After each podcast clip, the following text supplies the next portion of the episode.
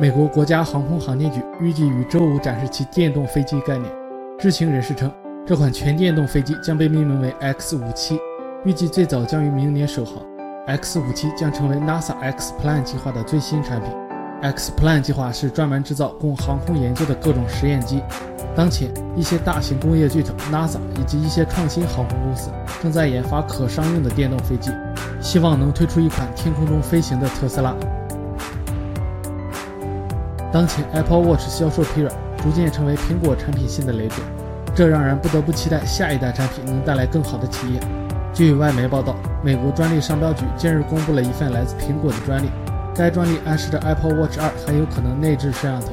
据悉，苹果在 Apple Watch 上内置摄像头，主要是为了方便用户扫描二维码等信息。此前消息称，苹果很有可能在今年秋季发布会上推出下一代 Apple Watch。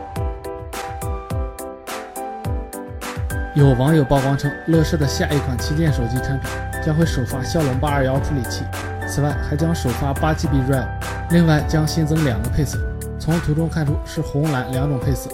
整体的设计与之前的一模一样，预计将会配备两千五百万像素主摄像头。售价方面，以性价比作为主打的乐视手机可能会在三千元左右。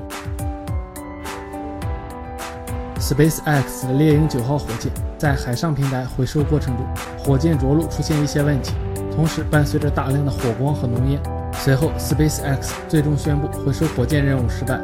今天，马斯克公布了猎鹰九号火箭回收失败的真正原因，是因为 GTO 轨道太高，导致燃料过早耗尽，发动机在即将着陆停车时没能完成减速和姿态调整。